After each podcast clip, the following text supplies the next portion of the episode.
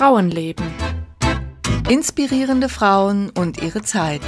Ein Podcast von Susanne Popp und Petra Hucke.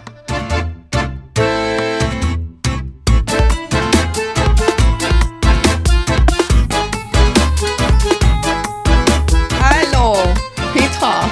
Hallo Susanne. Du siehst aus wie immer, trotz Jubiläum. Ja, ähm, ich hätte mir vielleicht so ein Hütchen aufsetzen sollen, oder? Oder wir müssten eigentlich jetzt eine Flasche Sekt aufmachen oder irgendwie sowas. Was macht man bei einem runden Geburtstag? Flasche Sekt wäre schon nicht schlecht. Ist doch schon nach vier, könnte man schon trinken. Wir haben nichts da. Aber wir hätten, wir hätten. Aber wir haben am Mittwoch Gäste. Ich werde dann äh, mit den Gästen auf den Podcast anstoßen. Ja, wir haben nämlich, äh, Petra hat äh, mitgezählt. Das heißt, wir haben auch eine Excel-Liste, die durchnummeriert ist. das ist die 50. Folge. So ist es, ein kleines Jubiläum. Ja, und dieses Jahr, also wir können dann nochmal feiern, nämlich dann, äh, wenn, wenn wir die vier Jahre voll haben. September 2020 haben wir angefangen. Super, machen wir. Und dann schaffen wir das auch mit dem Sekt. Und zwar war das die äh, un unser Maskottchen, ne? Kann man das so sagen? Die arme Mann. und sie jetzt aus, Herr Kohn, ob sie will oder nicht. Ja, ob sie, ob sie will oder nicht. Ähm, ähm, Sibylla Merian äh, mit den roten Kopfhörern. Ne? Das genau. war also die erste Folge. Ja. Und die begleitet uns seitdem. Ja, und sonst hatten wir auch viele schöne Folgen. Du hast mich gerade schon gefragt, ob ich eine Lieblingsfolge hatte. Da musste ich erstmal nachdenken. Habe mich dann entschieden für äh, Mary Anning, eine ähm, Fossilienforscherin, die wir mal hatten. Die fand ich ganz toll, die im Süden von England lebt. Und dann konnte ich mir das alles irgendwie so schön, schön vorstellen, wie sie da am Strand rum, rumsucht und den, einen der ersten Dinosaurier findet und so. Fand ich ganz toll. Ja, das war eine sehr schöne Folge. Und ich habe mir auch überlegt, ob ich eigentlich eine Lieblingsfolge habe. Eigentlich mag ich sehr gerne, also die ich gemacht habe halt, ja, ne? Also mag ich sehr gerne die Maria von Nazareth tatsächlich nach wie vor, weil ich auch das Gefühl habe, dass ich da viel gelernt habe. Das war ja auch eine mega Folge. Da habe ich, hab ich halt auch sehr viel gelesen, genau wie bei Uta Ranke Heinemann. Ich bin mhm. irgendwie bei diesen, bei diesen katholischen Themen da habe ich, da habe ich mich halt immer weiter von der katholischen Kirche weg entfernt. Vielleicht hat das deshalb so viel Eindruck bei mir hinterlassen. Ja. Bist du denn katholisch? Äh, nicht mehr. Ich also getauft, jetzt, aber. Ich bin jetzt konfessionslos. Ja, ja, ich bin mhm. katholisch mhm. getauft. Ja. ja. Genau. Und wir haben auch äh, erfolgreichste Folgen. Mhm. Ja, du weißt es, ne? Unsere erfolgreichste Folge war auch ein Bestseller gewesen, also nicht von uns geschrieben, leider. Ja, ja, das war das erste Buch in der Reihe, in der meine Architektin von New York und die Rosalind Franklin veröffentlicht wurden, und zwar Maria Montessori. Genau. Auch eine unserer frühen Folgen und das ist so ein Dauerbrenner. Die läuft und läuft und läuft. Genau, da ist das Interesse groß, wahrscheinlich weil ja die Montessori-Pädagogik nach wie vor eben ja. so aktuell ist. Petra Kelly auch, mhm. was mich sehr freut. Die mhm. ist ja noch, also ist ja eine von den etwas neueren, naja, also neu, aber ja. Nicht richtig historisch, sondern eher zeitgenössisch. Ja, und auch wie, da wo wir sie aufgenommen haben, also, also noch nicht ganz so lange her, also die, die ist auch recht erfolgreich. Dann die äh, Merian, halt unsere allererste. Mhm. Wir haben leider auch welche, die, wo ich, wo ich finde, die könnten ruhig noch ein bisschen mehr Aufmerksamkeit vertragen. Ne? Sollen wir mal ein bisschen anregen, in unserem Archiv zu wühlen? Wie wäre es zum Beispiel, das, ich meine, ich nenne auch immer die Folgen zuerst, die ich gemacht habe, weil ich mich da halt stärker dran das erinnere als an deine. Das ist in Ordnung, Petra. da würde ich zum Beispiel für Alice Ball Werbung machen, eine Chemikerin, die ähm, ein Mittel gegen Lepra gefunden hat. Oder Rachel Carson, Naturforscherin die in Amerika gelebt hat und ein wichtiges Buch geschrieben hat in den 60ern, durch das dann äh, teilweise zumindest so Pestizide verboten wurden. Ja, und dann hätten wir noch eine deutsche Politikerin, nämlich Elisabeth Schwarzhaupt. Äh, mhm. Die ist äh, anscheinend sehr unbekannt. das hört nämlich auch, will auch irgendwie niemand ihre Folge hören. Dabei fand ich das hochinteressant. Das ist auch eine von denen, wo ich sehr viel gelernt habe. Eigentlich lernt man bei jeder Folge viel, ja, ne? Absolut. Oder auch Laura Bassi, ja, äh, die erste Professorin Europas, glaube ich sogar. Fand mhm. ich auch total spannend. Und ich finde ja zu Amalie, ähm, Dietrich. Äh, ach ja, ja, genau. Amalie Dietrich, das war die, ähm, äh, die hat mit ihrem Mann zusammengearbeitet und hat so Herbarien und sowas zusammengestellt. Die Und ist mit ihrem Hund durch ganz Deutschland gezogen und Wagen und Hund. Ja, durch ganz Deutschland gezogen und ähnlich wie die Merian äh, dann auch ähm, noch sehr weit gereist und ist eigentlich total unbekannt auch. Also die fand ich auch hochspannend. Also wir haben schon so ein paar, wo ich finde, dass es sich doch lohnt, auch noch mal reinzuhören, ja. Und, und du wolltest auch noch was sagen zu der Luise Kieselbach, die sehe ich hier gerade, ne? Die Münchnerin. Richtig, da gibt es jetzt eine Biografie. Als ich die Folge ähm, vorbereitet hatte, gab es noch keine. Jetzt gibt es eine, die nennt sich äh, halt Luise Kieselbach mit Untertitel Kinder redet nicht, tut was. Geschrieben von Adelheid Schmidt-Thomé. Ich habe noch nicht reingelesen, ist wohl gerade erst äh, ganz neu, vielleicht noch nicht mal draußen, aber ähm, werde ich mir auf jeden Fall zulegen. Und dann auch noch verlinken, würde ich sagen, in dem Artikel. Wir haben ja auch immer schöne äh, oder oft schöne Artikel zu unseren Frauen, wenn ihr euch da mal durchstöbern wollt. Genau, am Anfang haben wir uns, da hatten wir auch noch mehr Zeit und haben auch noch längere Artikel geschrieben. In der letzten Zeit habe ich das Gefühl, sind sie ein bisschen kürzer geworden. Ja, aber mein nächster, der ist schon fertig, der wird ganz, ganz lang. Oder ist schon Oh, ganz, ganz okay. Okay. Ja, sollen wir schon sagen, was das ist oder ist das noch ein Geheimnis? Nee, das ist Zaha Hadid, die Architektin, die ihr bestimmt alle kennt, weil immer, wenn ich sie erwähne, ach so, ja, die hat hier und da was gebaut. Das kenne ich, das kenne Ja. ich. Das, äh, ja, da gibt es einen langen Artikel zu mit schönen Bildern. Ja, das ist lustig, ne, wie viele Leute diesen Namen doch äh, kennen. Ja, Ja. das ist auch schön zu sehen. Die zweite Architektin nach Mhm. Schütte-Lehotzky, auch eine von den sehr erfolgreichen übrigens. Ja.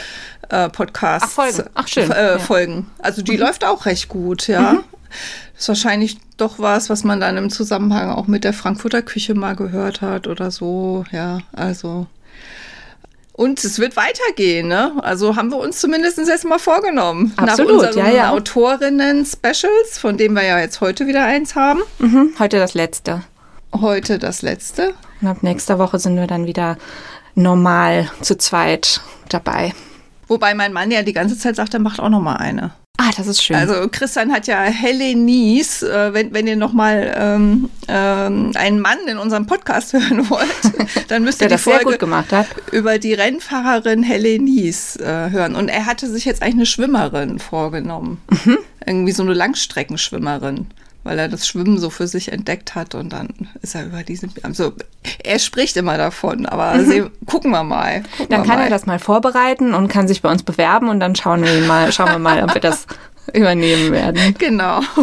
So, Jetzt, jetzt wollte ich dich aber noch ein bisschen hier triezen, ob du ähm, auch vielleicht noch ein paar andere unserer Frauen kennst. Ich habe ein kleines Quiz gemacht für dich. Ach du meine Güte. Ich wollte eigentlich, ich dachte mir, ach, wie schön wäre das, wenn ich so kleine Vierzeiler mache, so am besten noch gereimt und du musst dann raten, welche Frau das ist.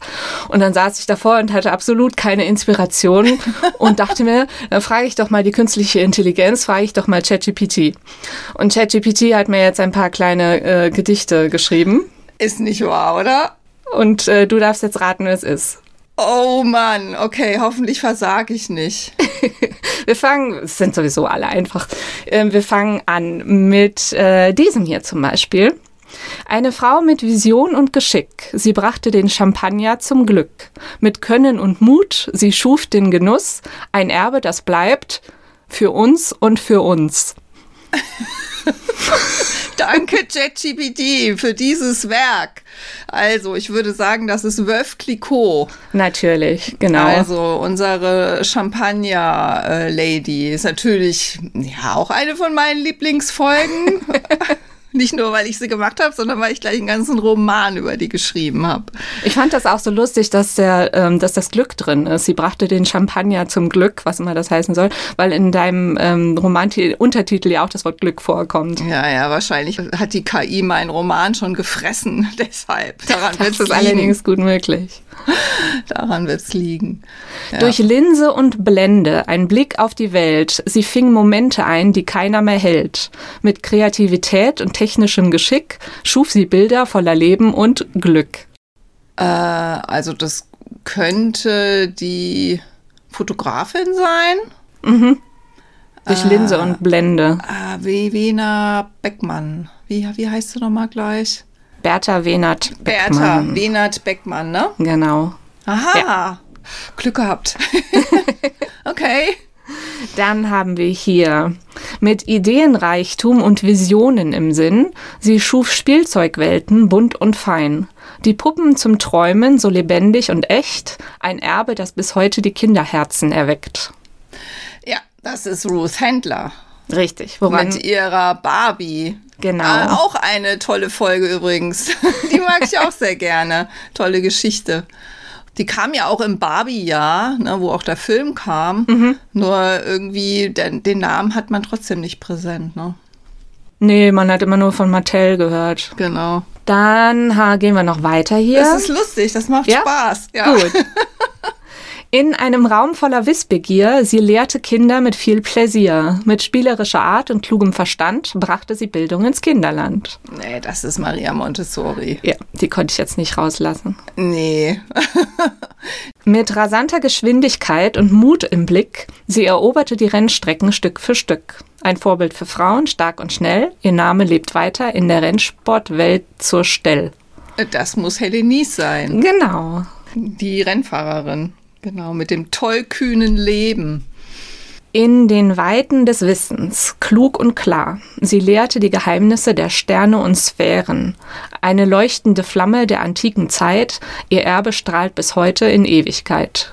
Also wenn es antik, dann müsste es Hypatia sein. Mhm, genau. Da ist immer irgendwie so ein Schlagwort dabei, dass man es dann. Ja, ja, weil, ähm, weil natürlich Wissenschaftlerinnen, äh, die sich hervorgetan haben, haben wir ja einige. Aber in, aus der Antike hatten wir eigentlich nur eine.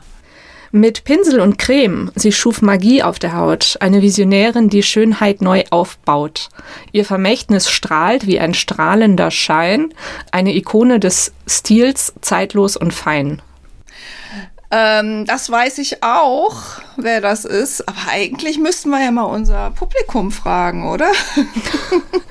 Ja, aber ich fürchte, das antwortet nicht. Ich meine, vielleicht sitzen sie jetzt alle mit ihren Handys da und rufen rein. ja, ja, eben, eben. Ähm, ja, das ist Helena Rubinstein. Genau. Und dann habe ich noch eine letzte in Zahlen und Formeln ihr Geist erwacht, die russische Denkerin die Mathematik entfacht. Ihre Theorien fließen wie ein mächtiger Fluss, eine Pionierin des Verstandes, klug und schlau ohne Verdruss. Ja, klug und schlau ohne Verdruss, Mathematikerin. Das müsste Sofia Kowalewskaja sein. Genau. Ja, du bist ja super. Kennst das ja alles noch. Aber es war echt schwierig, weil es ist halt immer irgendwie so ein Wort, wo man es dann versteht, wer das sein soll. Und sonst sind das halt alles so, so Floskeln. Ich habe zum Beispiel viele Gedichte zurückgekriegt, wo hier, eine Stimme der Gleichheit und Recht, das ist ja nicht mal richtig. Sie kämpfte für Frauen Tag und Nacht mit Worten so stark, sie brach das Schweigen, ein Vorbild für alle, die Freiheit erreichen. Also ich weiß nicht mal mehr, wer es war. Es könnte, also es ist halt irgendwie sehr. vielleicht oder aber die, die ich jetzt vorgelesen habe, da ähm, hast du es jetzt alles gut erraten. Also hat es ja. doch gut geklappt. Und dann habe ich auch noch ein Gedicht über dich gemacht. Über mich? Um ja, habe ich auch noch nach dir gefragt. Pass auf. Oh je. Das sind sogar zwei Vierzeiler. Jetzt bin ich gespannt. Mit Worten zaubert sie Welten herbei, Geschichten, die uns fesseln, Tag für Tag. Ihre Feder fließt wie ein mächtiger Strom, eine Autorin, die uns in ihren Bann zieht, ohne Frag. Die Teehändlerin, eine Heldin so stark, durchquert die Welt auf ihrem eigenen Pfad. Mit Mut und Weisheit im Herzen stets warm, entfaltet sich das Geheimnis, das sie bewahrt. Das ist ja herrlich. also gut, okay. Was alles möglich ist im Zeitalter der künstlichen Intelligenz, ne? Ne? Sonst hätte ich mich da jetzt stundenlang mit beschäftigen müssen. Und, Und das Schöne ist äh, trotzdem, dass man das Gefühl bekommt, wir sind noch nicht ganz überflüssig als Richtig. Autorinnen, oder? Allerdings. Auch wenn es dann auch ein bisschen länger dauert, äh, als die KI braucht, äh, kommt doch etwas Brauchbares dabei raus, jedenfalls meistens. Und es macht auch mehr Spaß. Das Schreiben. Ja. Ja, zum Glück macht es noch Spaß, oder? das ist doch wunderbar. Ja, mir geht es auch so. Das also zu unserer heutigen 50. Folge, die gleichzeitig die letzte ist aus unserer Reihe Autorinnen Special. Mhm. Mit Maria Wachter. Genau, die wartet jetzt auf uns sozusagen. Also sie sitzt nicht die ganze Zeit hier, wir haben ihre Folge schon aufgenommen. Äh, ja, genau, wir haben uns schon äh, unterhalten mit ihr, haben die Folge schon aufgenommen Und ihr werdet heute mal wieder ins 19. Jahrhundert entführt. Und zwar werden wir uns ein bisschen ausgiebiger über den über die Dienstmädchen und die Situation der Dienstmädchen, insbesondere in den Großstädten, unterhalten. Ja. Ich fand das sehr ähm, interessant, dass sie meinte, wir haben diese ganzen inspirierenden Frauen, die halt mehr so aus dem Bürgertum oder aus den oberen Schichten kommen. Und irgendjemand muss aber ja dafür sorgen, dass sie die Zeit haben, ihre, ihre Forschungen zu verfolgen oder so. Und das sind eben die Dienstmädchen. Genau. Und darüber erzählt sie uns was. Und darüber sprechen wir heute. Und beim nächsten Mal geht es dann weiter mit der Architektin, hat man ja eben schon gesagt. Ja, mhm. und äh, dann wieder jeden Monat eine neue Folge im Frauenleben-Podcast. Und jetzt hoch die Tassen.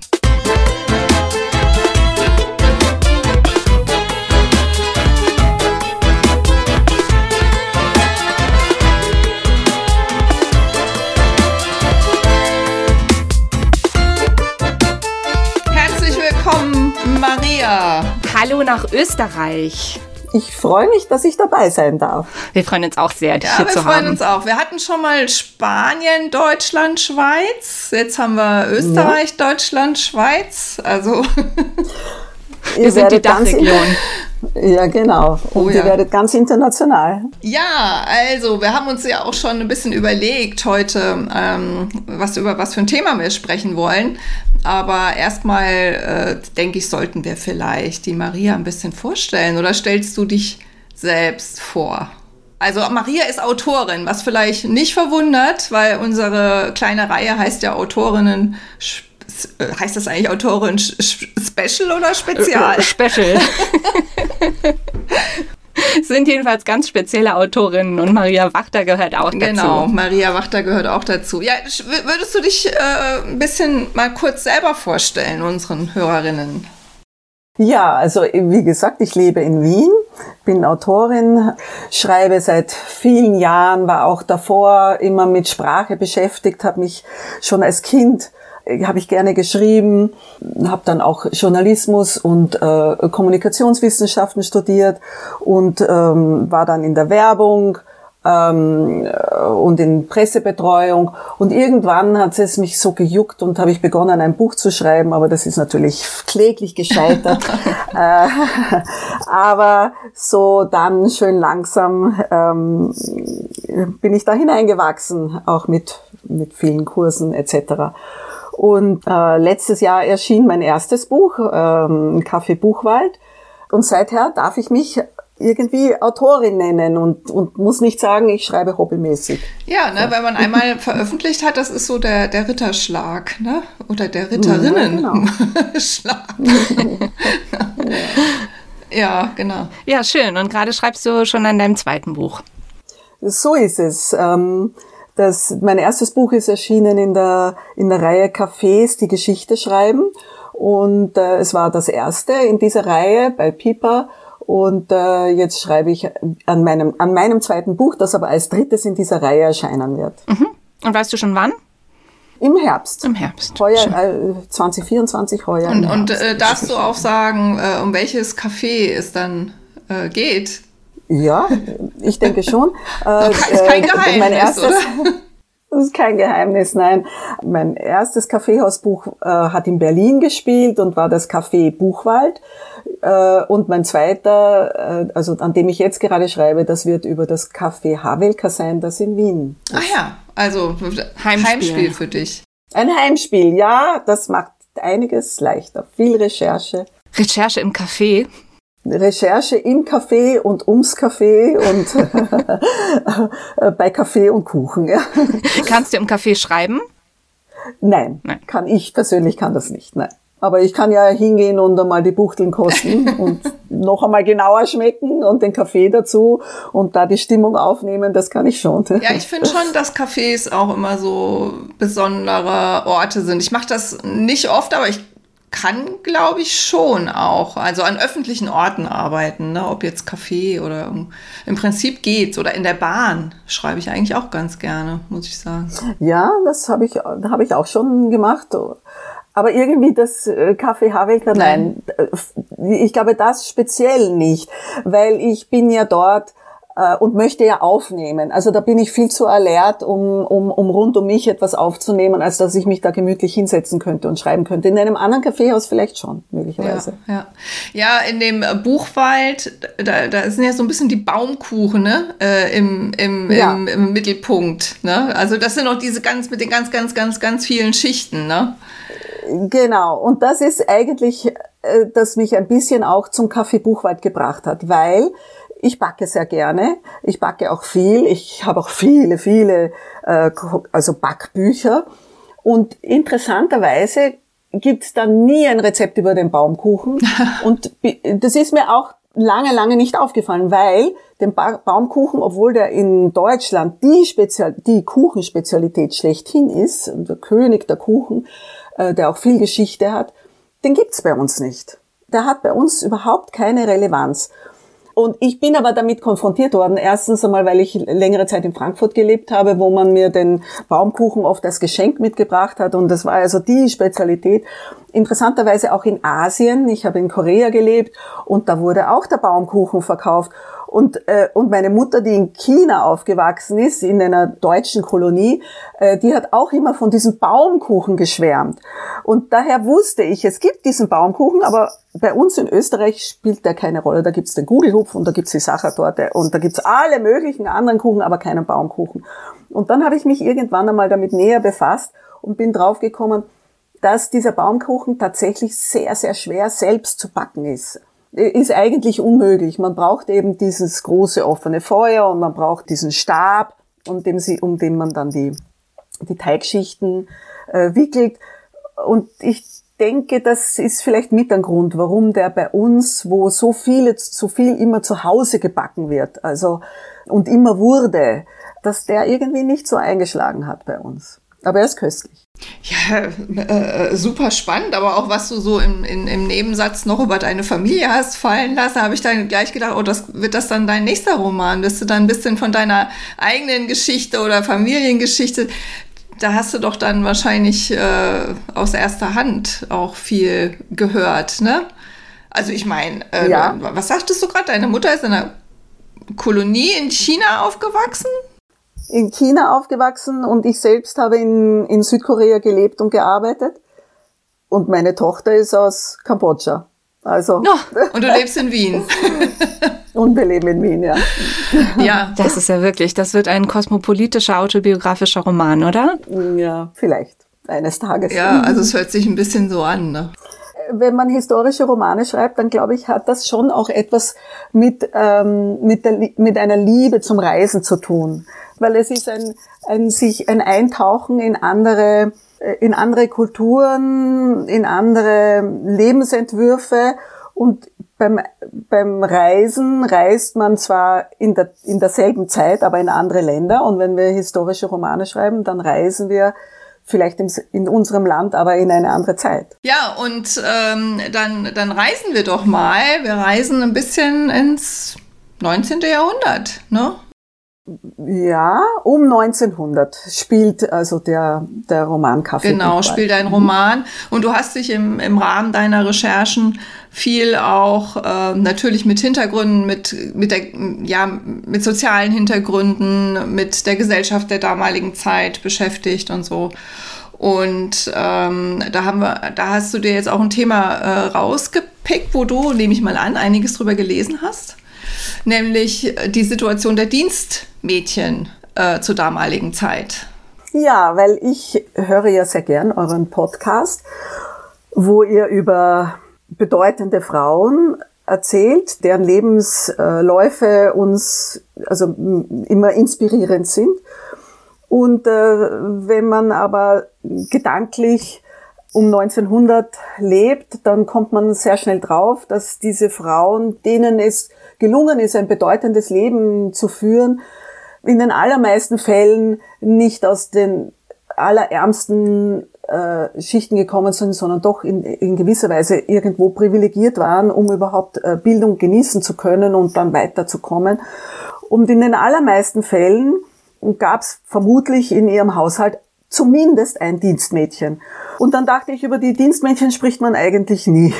Ja. Und deswegen dachte ich, äh, es wäre eigentlich schön, wenn man diese Dienstmädchen auch ein bisschen hochleben lässt.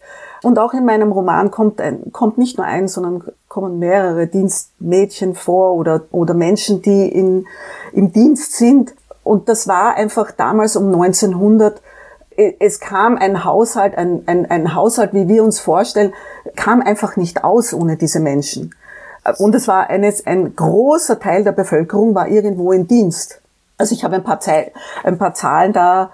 Um 1900 war die größte weibliche Berufsgruppe im deutschsprachigen Raum die Dienstmädchen. 70 Prozent aller bürgerlichen Haushalte beschäftigten zumindest ein Dienstmädchen. Und ein Fünftel aller Frauen im Deutschen Kaiserreich waren als Dienstmädchen angestellt. Also das muss man sich schon mal vorstellen, wie viele da so beschäftigt waren. Und am Schlesinger Bahnhof in Berlin kamen jährlich 40.000 Mädchen an, um in Dienst zu gehen. Also das ist schon eine eine große. Das war so um, um 1900. Um 1900. Um 1900 ist halt eine, äh, schon eine ganz spezielle Zeit. Das ist die Zeit der Industrialisierung, die also schon Fuß gefasst hat, der Urbanisierung und gerade Berlin, deswegen bin ich damals auch auf Berlin gekommen, war also von den bedeutenden Großstädten Europas, die bedeutendsten Großstädte in Europa waren damals Wien, Berlin, Paris. Und in Berlin hat sich diese Urbanisierung am, am krassesten abgespielt. Also da hat sich die, äh, da war dieser Zuzug vom Land in die Stadt, hat sich also am stärksten ausgewirkt. Und man muss sich vorstellen, dass zwischen 1820 und 1900 sich die äh, Berliner Bevölkerung das sind ungefähr drei Generationen, kann man sagen, ja. Da hat sich die, die Berliner Bevölkerung verachtfacht. Wahnsinn. Also wenn wir heutzutage über, über die Probleme der Immigration ähm, diskutieren, dann muss man sich einmal das vor Augen führen, was sich damals abgespielt hat. Ja. Und die sind alle aus, so aus dem umliegenden Land nach Berlin gekommen?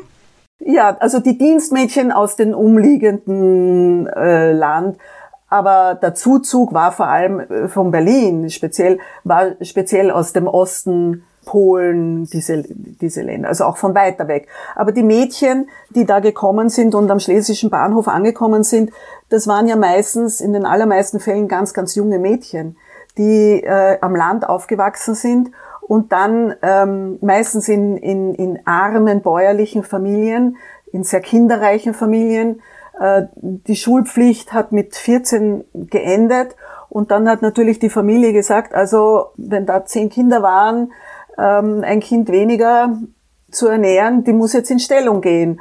Und das war halt ihre, sozusagen auch aus der, von der Familie aus gesehen, die beste Möglichkeit. Weil in eine Fabrik zu gehen, die es damals auch gegeben hat, da waren diese Mädchen oft noch zu jung, ein 14-jähriges Mädchen. Dazu musste dann auch die Fabrik in der Nähe sein, weil sie mussten ja irgendwo wohnen. Die, wenn sie irgendwo in einem sehr ländlichen Gebiet gewohnt haben, da war das sehr schwierig. Also hat man sehr oft gesagt, jetzt gehst du äh, nach Berlin in die Stadt in Stellung. Genau, und das hieß, dass man dann auch äh, bei der Familie, bei der man gearbeitet hat, man, hat man eigentlich auch gewohnt. Ja. Äh, genau, also das war so die Vereinbarung, Kost und Logis. Und dazu gab es dann auch ein kleines äh, Gehalt dass diese Mädchen natürlich in den allermeisten Fällen zu Hause abgeliefert haben. Da haben die sich wahrscheinlich nicht viel drum gekauft. Aber so wie sie in der Familie gelebt haben als Tochter, so wie sie da auch mitgearbeitet haben, haben sie dann eben in der Stadt bei der Familie mitgearbeitet. Und diese, die, die Mädchen waren sehr begehrt, wenn sie aus so, weil die waren unverdorben, wenn man so sagen will. Die waren fromm meistens, die waren äh, gehorsam das war das, was man sich, was sich die bürgerliche Hausfrau also am liebsten wahrscheinlich auch gewöhnt schon äh, viel zu arbeiten, weil sie mithelfen mussten. Oft hatten sie dann äh, wahrscheinlich auch Geschwister, ne? Äh, kleinere oder ne, um die sie sich kümmern mussten oder überhaupt. Ne, die Aufgabe der Mädchen war ja viel eher als äh, von den Jungs einfach der Haushalt. Ne? Also dann. Aber trotzdem, ich habe mich das auch immer so ein bisschen gefragt, wer hat die eigentlich ausgebildet? Ne? Weil ich könnte mir vorstellen, dass jetzt so auf dem Land äh, eine Bauersfamilie zum Beispiel, zum Beispiel einfach anders gekocht hat als jetzt äh, das in der Stadt üblich war. Ne? Wer hat denen das dann beigebracht? Die Köchin. Ja, also diese Mädchen, die sind, wenn die dann in der Familie aufgenommen wurden, in den allermeisten Fällen waren die ja nicht alleine. Also da, da gab es ja eine Dienstmädchenhierarchie. Und wenn sie so gekommen sind, dann sind sie als Zweitmädchen gekommen. Und die haben dann, die waren dann zuständig für die, für die, für die niedrigsten und schmutzigsten Arbeiten. Also Kohle schleppen und denn das Holz ist, ist ja mit Holz dann oder Kohle in den Wohnungen ge ge geheizt worden. Das musste ja hingeschleppt werden. Das Wasser musste hingeschleppt werden. Die Nachttöpfe mussten geleert werden, geputzt musste werden, der Boden musste geschrubbt werden. Das waren die Tätigkeiten, die diese Mädchen dann gemacht haben. Und wenn sie dann ein, zwei Jahre Erfahrung gesammelt haben, dann sind sie möglicherweise aufgestiegen zum Zweitmädchen. Und das war dann das Mädchen, das dann vielleicht dann eher fürs Geschirr zuständig war, fürs Stopfen, für, für Botengänge, die waren sehr begehrt, weil da ist man außer Haus gekommen. Also das war dann schon eine gehobenere Tätigkeit, wenn man so will. Also alles, was ein bisschen sauberer war, wahrscheinlich auch. Ne? Ja, was ein bisschen sauberer. Ja. Und wenn dann, wenn so eine 14-Jährige da gekommen ist und es gab, und sie war, also es war, es war eigentlich wünschenswert, als Zweitmädchen irgendwie zu beginnen, weil äh, noch schlimmer, glaube ich, war es in einer Familie, wo sie alles machen musste, weil, weil diese Mädchen schon sehr ausgenützt mhm. wurden. Also die Arbeitszeit war von, von früh morgens, bevor die Familie aufsteht, bis spät nachts und alle schlafen gegangen sind. Ja, und, und zu dieser Mädchenhierarchie kann man dann noch sagen, also da gab es also die unterste Stufe war also das Zweitmädchen und die, Ober, die drüber war das, das das Stubenmädchen oder das erste Mädchen und dann drüber war vielleicht dann noch ein Kindermädchen, wenn man Glück hatte. Und da drüber war dann die Köchin. Und wenn jetzt so ein Mädchen natürlich äh, in die Familie gekommen ist, dann dann hat sie möglicherweise im Job gelernt. Also wenn sie Glück hatte, nicht? Dann hat sie vielleicht bei der, der Köchin zusehen können, weil so wie du sagst, das Kochen war ein anderes in der Stadt als am Land. Hm, aber nicht nur das, auch die, die Umgangsformen waren andere. Also da mussten die, da sind sie ein, hoffentlich oder möglicherweise eingeschult worden, hoffentlich natürlich von der, von der Hausfrau, weil je besser sie eingeschult war, desto besser war ihre Aussicht auch auf einen anderen Job. Und diese Jobs, die wurden dann vermerkt in dem sogenannten Gesindebuch oder Dienstbotenbuch ähm, wo also immer genau vermerkt wurde, wann hat sie wo begonnen, wann hat sie wo aufgehört. Und daneben stand dann die Referenz der, der Herrschaft. Und wenn da keine Referenz war oder die Referenz nicht ganz ähm, vorteilhaft war, dann hat sie auch Schwierigkeiten gehabt, eine neue, eine neue Arbeit zu finden. Und die Fluktuation war offenbar recht, recht groß. Also die war nicht, das war schon eine harte, ein hartes Leben. Wenn man sich das vorstellt mit 14, das ist ja, ja das ist mir noch ein Kind. Das finde ich, das, und dann kommt natürlich dazu die Wohnbedingungen. Und durch die Wohnbedingungen kommt dann auch, und die Tätigkeit kommt natürlich auch dazu, jetzt kommt so ein 14, 15, 16-jähriges Mädchen oder ist, wir wissen, wie 14-jährige Mädchen sind, und dann die, die Herren im Haus ja. und womöglich auf einem, in einem beengten Raum und sie hat ja noch nicht die Mittel, sich irgendwie zu wehren. Also man, ich glaube, der Fantasie sind da keine Grenzen gesetzt, was da alles passieren konnte und bestimmt auch passiert ist. Ja. Also war es wirklich so schlimm, wie man sich das vorstellt? Also es gibt eben Berichte, es gibt wenig Berichte so, also richtig ähm, aus erster Hand, aber die es gibt, die erzählen das natürlich. Ja, und dann wohin, ne? Weil du, äh, im, im, Zweifelsfall bist du dann rausgeschmissen, also wahrscheinlich bist du dann gekündigt worden, ne? Wenn die, wenn, oft war das aber sogar geduldet von der, von der Dame des Hauses, weil das einfach so war. Oder, oder ich meine, man kann sich auch die Söhne vorstellen. Das sind ja junge Leute. Aber in dem Moment, alles, wo so ein Mädchen ja. dann schwanger wird, weil ich meine, mit der, Na, mit der Verhütung sagt, das gab's ja so auch nicht. Ja, na, da, haben Karte, die, die da haben die sich ja nicht drum geschert. Ne? Und, und dann warst du ja äh, doppelt und dreifach äh, gestraft, ne, in so einem ja, in genau. So und dann konntest du oft, oftmals nicht mehr nach Hause, weil die, die Schande zu groß war. Dann sind dann diese Lebensläufe vorgeprägt, dass die, die, die geben dann, die haben dann ihre Kinder zur Welt gebracht und irgendwo wieder in, in Pflege gegeben, um selbst zu arbeiten, um das zu verdienen, damit das Kind ernährt werden kann. Also verheiratete Dienstmädchen gab es wahrscheinlich nicht, ne? Das gab's nicht. Sobald sie geheiratet haben, sie haben sind sie einfach äh, äh, dann haben ausgeschieden. Das hat es praktisch nicht gegeben, weil eine verheiratete äh, Frau war ja dann nicht den ganzen Tag verfügbar zu Hause äh, in, in, dem, ja. in dem Haushalt. Nicht? Die hat ja dann woanders womöglich gelebt gewohnt. Ähm, was dann passieren konnte, wenn sie Glück hatte, ist, dass sie inzwischen gelernt hat, wie man kocht oder, oder, oder die Kinderbetreuung möglicherweise, aber auch das ist, Kinderbetreuung ist ja auch nötig, praktisch rund um die Uhr. Äh, sondern äh, dass sie als Köchin eventuell arbeiten konnte, die dann, die dann gekommen ist und wieder gegangen ist, nicht? Abends wieder gegangen ist, ja. Und gab es schon irgendwelche Sozialeinrichtungen? Also wenn jetzt wirklich, wenn es jetzt wirklich passiert ist, die Frau ist schwanger geworden oder das Mädchen, hatte sie irgendwas, wo sie hin konnte? Ich glaube, das war eine rein individuelle Sache, wenn sie hoffentlich irgendwie Anschluss an eine Pfarre hatte möglicherweise. Also sie hat ja, sie hat alle zwei Wochen einen halben Tag frei bekommen, oft der Sonntagnachmittag. Äh, und dann durfte sie auch in die Kirche gehen. Ähm, vielleicht hat sie dort Anschluss gehabt. Das, oder sie ist dann doch nach Hause gegangen und, und, und Gut, damals haben sich dann schon auch viele Frauenvereine äh, gegründet und da gab es auch solche, die sich dann da äh, verdient gemacht haben, ne? dass sie sich da, dass sie halt angefangen haben, da auch ein soziales Netz aufzubauen, weil sie gesehen haben, dass die, dass diese Mädchen ja unverschuldet dann auch in, in so eine Lage geraten. Ne? Natürlich, also das hat es natürlich schon gegeben, so Frauenhäuserartig. Aber, aber ein 14, 15, 16-jähriges Mädchen, so etwas zu finden, da ist auch schwierig, wenn man sich das so praktisch ja. vorstellt. Erstmal zu wissen, dass es an, das gibt. Ja, und sie, sie kommt ja vom Land, aus einer ländlichen Umgebung und dann ist sie in dieser pulsierenden Großstadt, wo sie kaum ihren Weg findet. Stelle ich mir schwierig vor. Aber es wird, sie werden, sie werden wohl sehr schnell erwachsen geworden sein und hoffentlich auch robust, dass sie sich möglicherweise auch äh, wehren konnten und ähm, also sind ja nicht alle. Also, und, und dann, und Glück haben sie vielleicht auch manchmal äh, auch gehabt, ja. Es hat dann schon Bestrebungen gegeben, die Rechte dieser Hausmädchen zu verbessern. Vielleicht sollte ich noch vorher sagen, es hat schon Gesindeordnungen gegeben, aber die Hausmädchen waren davon ausgenommen, interessanterweise. Also dadurch, das wurde individuell ähm, vereinbart, wann ihre Arbeitszeiten waren, was sie zu tun hat. Das oblag einzig der Familie, also meistens den Hausfrauen, wo sie gearbeitet haben. Und es waren ja auch nicht alle Hausfrauen schlecht. Also waren ja, waren ja viele, die auch das, das Wohl äh, dieser Mädchen sehr wohl auch im Auge hatten. Ja, und die Gesindeordnung, wer, wer, wen betraf das dann?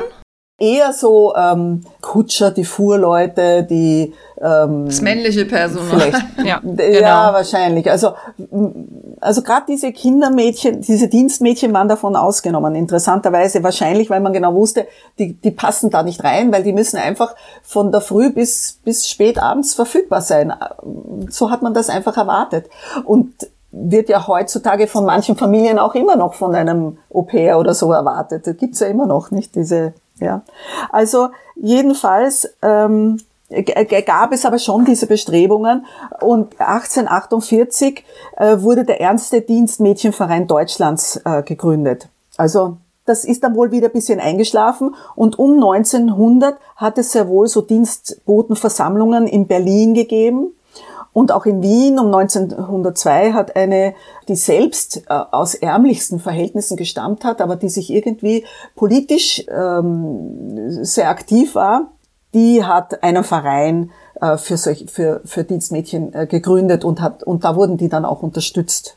Aber es steht dann selbst, wenn man das, wenn man das weiterverfolgt, dass es sehr schwer war, diese Mädchen zu organisieren, weil die ja in ihren Haushalten so eingesperrt waren da gab es keine Zeit, wo die jetzt einfach abhauen konnten und dann, was weiß ich, oft waren diese äh, Versammlungen, waren zum Beispiel übrigens äh, in Wien zumindest auch äh, in Kaffeehäusern, aber dass die da einfach sich freimachen konnten von der Familie und da mal kurz abhauen konnten, das war schwierig. Also das hat wirklich lange gebraucht, bis sich das durchgesetzt hat. In Wien hat aber diese Frau Popp aber so wie Susanne Potter. Namens, Namensvetterin. Ja. Namens, Namensvetterin. Die hat ein Hausgehilfinnengesetz Gesetz, äh, durchgesetzt. Und da wurde die Tagesarbeitszeit von 16 auf 13 Stunden be beschränkt. Ich meine, 16 Stunden arbeiten am Tag. Das ist ja, nur die acht Stunden, die du Wahnsinn. vielleicht Schlaf brauchst, ja, die du dann eben, ja, eben. Nicht, ja, äh, genau. nicht arbeiten musst. Ja. Du musst halt dich auch irgendwann noch um deine eigenen Sachen kümmern, irgendwie, was weiß ich, allein neue Saumflicken oder sowas. Irgendwas wird ja auch für dich selbst noch zu tun sein. Ja, das waren Heldinnen, deswegen sage ich, das sollte man auch hochleben lassen. Ein bisschen das Augenmerk möchte ich auch auf diese Logis äh, richten, wie diese Mädchen gewohnt haben. Und das ist ja äh, ein Spezifikum für diese großen Städte wie Wien und Berlin. Man hat immer natürlich geachtet, dass möglichst die Dienstboten getrennt von der Herrschaft waren. Das heißt, bei uns in Wien stehen nach wie vor diese Häuser, diese, die, die eher, also die herrschaftlicheren haben tatsächlich, sieht man heute noch den Dienstboteneingang. Also da war dann das Treppenhaus getrennt vom, vom anderen. Also das gibt's In Berlin gibt es das auch, ja, ja. Ja, aber wahrscheinlich seltener, weil in Berlin ist ja die Bausubstanz, gibt's nicht mehr so viel von 1900 wie, wie Wien. In Wien, glaube ich, sieht man, kann man das noch mehr sehen. Und ähm, nicht, und dann waren halt die Dienstmädchenzimmer oft unter dem Dach, also wo dann die Dienstmädchen vom ganzen Haus oben gewohnt haben. Das hat man gar nicht so gern gesehen, weil dann konnten die untereinander tratschen. Das war natürlich ungünstig für die Herrschaften. Unter dem Dach, da wo, wo eigentlich auch nicht geheizt war, da haben sie dann oft eine Kamper sich geteilt. Aber die waren wirklich nur zum Schlafen dort, ja. Und daneben waren halt dann die, die Wäscheleinern. Oder sie waren in den Wohnungen untergebracht und wenn sie Glück hatten, hatten sie ein eigenes Zimmer. Das war dann ein kleines Zimmer, das war schön. Oft waren sie aber untergebracht, zum Beispiel im Bad. Da war dann nebenbei die Badewanne. Dieses Bad wurde dann halt genützt untertags von der Familie, wenn da gebadet wurde. Und das war gleichzeitig dann das, die Kammer des Mädchens. Oder auch in der Küche, dass daneben irgendwo in, in, einer, in einer Ecke dann ihr ihr kleines Eisenbett war. Da war es wenigstens warm. Gerade in Berlin äh, äh, habe ich gehört, gab es auch so Hängeböden. Ne? Also das praktisch, weil die Räume waren sehr hoch und dann haben die quasi wie so einen Hängeboden dann irgendwo im Flur oder so gehabt und da mussten die dann schlafen. Ja. Hatten also gar kein eigenes Zimmer in dem Sinne. So einen Hängeboden habe ich in einer Wiener Wohnung einmal gesehen. So wie in Berlin auch sind die, sind die, diese Wohnungen aus 1900 sind extrem hoch und im, im Flur war da so eine Zwischendecke eingezogen und tatsächlich war dazwischen dieser Hängeboden, da konnte man eine Klappe aufmachen, eine Leiter runterlassen und dann konnte man da hineinkriechen in diesen Hängeboden und da war wirklich nur Platz für eine, für, also eine kleine Matratze und den berühmten Reisekorb. Daran konnte man diese Mädchen erkennen am Bahnhof. Das war ein Weidekorb, ein absperrbarer Weidekorb, weil sie konnten, sie haben ja sonst keine Möglichkeit gehabt, irgendwie ihr Hab und Gut irgendwo einzusperren. Aber dieser Weidekorb, der war irgendwie versperrbar. Und das hat sie da in diesem Hängeboden, ähm, neben der Matratze war dann diese, dieses Ding. Und sehr oft war dann die Küche in der Nähe und dann kamen die Klagen, dass im Sommer muss es dort brutheiß gewesen sein, weil dieser Hängeboden hat ja kein Fenster gehabt, keine Belüftung. Also, ja. Ja, es ist schon, äh, ja, also die Bedingungen, unter denen die da leben und arbeiten mussten. Weißt du, wie die eigentlich, wie die Vermittlung äh, stattgefunden hat? Also sind die da, sind die dann zu dem Bahnhof gegangen, die Hausfrauen, und haben sich eine ausgesucht? Wahrscheinlich nicht, oh oder? Gott, oh Gott. Nein, nein, nein.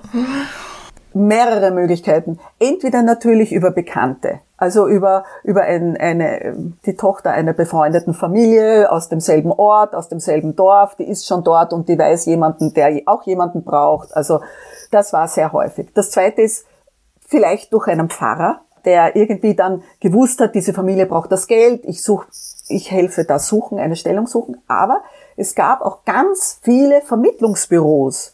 In Berlin gab es um 1900 450 Vermittlungsbüros, die nichts anderes gemacht haben als Dienstpersonal vermitteln. Und da, da war dann natürlich dieses Gesindebuch sehr, sehr wichtig. Ohne Gesindebuch ist man vielleicht als ganz junges Mädchen konnte man seine erste Stelle antreten, aber dann war, wurde ganz genau geschaut, wo warst du vorher und was sind die Referenzen und was steht da daneben. Und was glaubst du, woran lag das, dass es so eine hohe Fluktuation gab? Weil ich meine, anstrengend wird es überall gewesen sein. Die Männer werden sie überall belästigt haben, aber haben sie trotzdem immer gehofft, es wird besser? Also ich interpretiere das, ich interpretiere das so, ich weiß es nicht. Also ich, man sieht nur an den Statistiken und das scheint auch in der Literatur immer auf, dass die, die, die, die Fluktuation recht hoch war oder sehr hoch war. Aber ich denke mir, es wird, muss so gewesen sein, wenn ich mich in die, in die Psyche eines 14-jährigen Mädchens hineinversetze, dann denke ich mir, außer sie war super zufrieden, dann bleibt sie. Aber wenn da irgendetwas ist, das sie geärgert hat, dann wird sie vielleicht wird sie vielleicht geschaut haben, dass sie woanders, äh, gehofft haben, dass es woanders besser ist, denke ich, ja. Ja, ich meine, die, das, was wir uns da vielleicht so ein bisschen auch vorstellen würden, wie das idealerweise vielleicht sein sollte, ne, so eine Herrschaft, ich glaube, das ist, das, das war so wahrscheinlich nicht, ne. Dass man denkt, okay, da kommt ein 14-jähriges Mädchen, was wahrscheinlich auch Heimweh hat und vieles nicht weiß, wie es läuft und, und, und, ne? und wahrscheinlich war das aber letztlich wenig, wenig rücksichtsvoll. Ne? Ich weiß es nicht. Ich denke mir, das wird, das wird sehr individuell gewesen sein, weil letztendlich muss es ja auch im, im Interesse der, der Hausfrau gewesen sein, ein, so ein junges Mädchen gut anzulernen, dass es ihr gut geht, weil ich glaube schon, dass das in vielen Fällen schon schon auch so gesehen. Gut, ich meine, natürlich gab's, ich habe da auch mal irgendwann eine Statistik gesehen. Ähm, es gab ja viele äh, große, also es gab Haushalte, die da sehr viel Personal beschäftigt haben, aber es gab halt auch wirklich sehr viele, die sich halt vielleicht gerade mal ein Dienstmädchen leisten konnten. Ne? Und die mussten dann äh, also auch äh, richtig äh, hart arbeiten und hatten ja auch überhaupt kein auf ihrer Ebene, sage ich jetzt mal, ne, mit dem man sich dann da irgendwie hätte austauschen können oder so. Aber andererseits wollen diese Bürgersfrauen ja dann auch nicht alle paar Monate jemand Neues wieder anlernen. Eben. Du hast ja in deinem Roman zwei Dienstmädchen, ne? die sich dann auch äh, untereinander, die dann auch untereinander mhm. zurechtkommen müssen, sagen wir es mal so. Genau. Mhm. Also dann geht es nicht nur darum, wie man der Herrschaft gegenüber auftritt und aufpassen muss vielleicht, sondern auch mit dem anderen Dienstmädchen, das vielleicht nicht so das Beste will. Ja, und in, in meiner Geschichte habe ich den Aufgabenbereich auch ein bisschen verbogen, weil in meinem, im, im Café Buchmal, da spielt ja in Cottbus, also das heißt, es ist keine Großstadt und ich kann mir vorstellen, dass es vielleicht dort auch ein bisschen anders gewesen ist. Und ich habe die Dienstmädchen äh, waschen lassen, die haben Waschtag gehabt. Jetzt war es aber in Wien und Berlin war es allerdings so, dass das Waschen war völlig ausgelagert. Die Hausmädchen mussten nicht waschen, sondern dafür gab es dann die Wäschermädchen.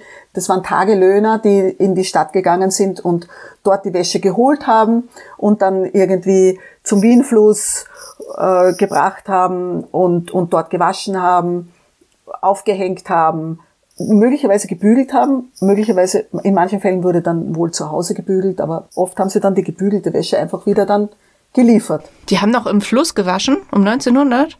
Wo immer, also natürlich, da wo Wasser war. Also die richtige, also so, so dieses Waschbecken, das ist ja gerade erst gekommen, nicht dieses, dieses, äh, dass man das Wasser im, im Haus hatte. Das, das waren, das waren zu der Zeit eher die, die privilegierten Häuser und Wohnungen. Das hat's da noch nicht so also ich habe Bilder gesehen, zum Beispiel vom Rhein, also aus späteren Zeiten noch, da haben die auch noch im Rhein gewaschen. Es gab dann ja. ein Waschboot, mhm. wo man dann praktisch in der Mitte war dann sowas ausgespart und da konntest du dann waschen. Also das, die haben noch, noch bis weit, auch noch ins 20. Jahrhundert hinein, wurde an Flüssen gewaschen. Ach, ist mir alles zu anstrengend. Ja gut, ich ja, meine, klar, weil heute haben wir natürlich auch alle möglichen Geräte und Maschinen, die es halt damals eben nicht gab, oder eine Waschmaschine oder sowas, ja.